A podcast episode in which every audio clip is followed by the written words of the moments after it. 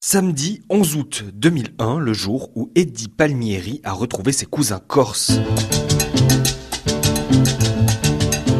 Dans l'histoire du légendaire pianiste, il y a New York, forcément, là où il est né, Porto Rico, d'où venaient ses parents, l'Amérique latine, dont il enchante tous les styles musicaux, et puis il y a la Corse, l'île de ses ancêtres, ce pays dans la Méditerranée que la famille avait quitté au 19e siècle pour se construire une vie meilleure de l'autre côté de l'Atlantique. Lorsqu'il est arrivé, il savait qu'il avait ses origines ici, et donc on l'a reçu avec euh, ses cousins, on va dire, ses cousins éloignés, bien sûr. Tony Baldricchi, le patron du festival Porto Latino à Saint-Florent de la famille Palmieri, Palmieri qui existe encore en Corse. D'ailleurs, il y avait une ressemblance flagrante, même avec trois, quatre générations d'écart. D'ailleurs, il les a fait monter sur scène avec lui euh, pour présenter au public euh, éloignés. Et ça a été un grand, grand moment pour nous. D'ailleurs, il a été reçu par la mairie de Saint-Florent, par le maire à l'époque, avec euh, une médaille d'honneur de la ville de Saint-Florent en tant qu'artiste de la diaspora corse, immigré à Porto Rico.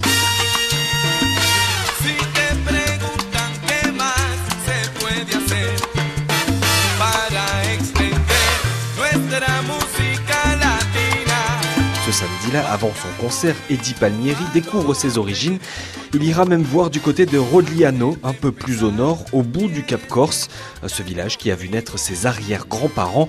À l'époque déjà, le pianiste est une star mondiale, de quoi faire quelques efforts de son point de vue. Étant donné que c'est un artiste qui se produisait euh, aux États-Unis, donc il était reçu forcément dans des hôtels, des palaces. Et quand il est arrivé à Saint-Florent, nous n'avions pas ce type d'hébergement. Alors à l'arrivée, il a été un peu étonné, euh, et puis ce sont ses cousins qui l'ont accueilli, et donc ça a créé des liens euh, qui l'ont rassuré, on va dire. Le concert fut particulier, très émouvant pour Eddie Palmieri. Le public et les organisateurs de Porto Latino, peu habitués à recevoir des artistes de ce calibre issu de la diaspora corse, une île forcément à part dans le cœur d'un pianiste de légende qui tourne aujourd'hui toujours à 83 ans.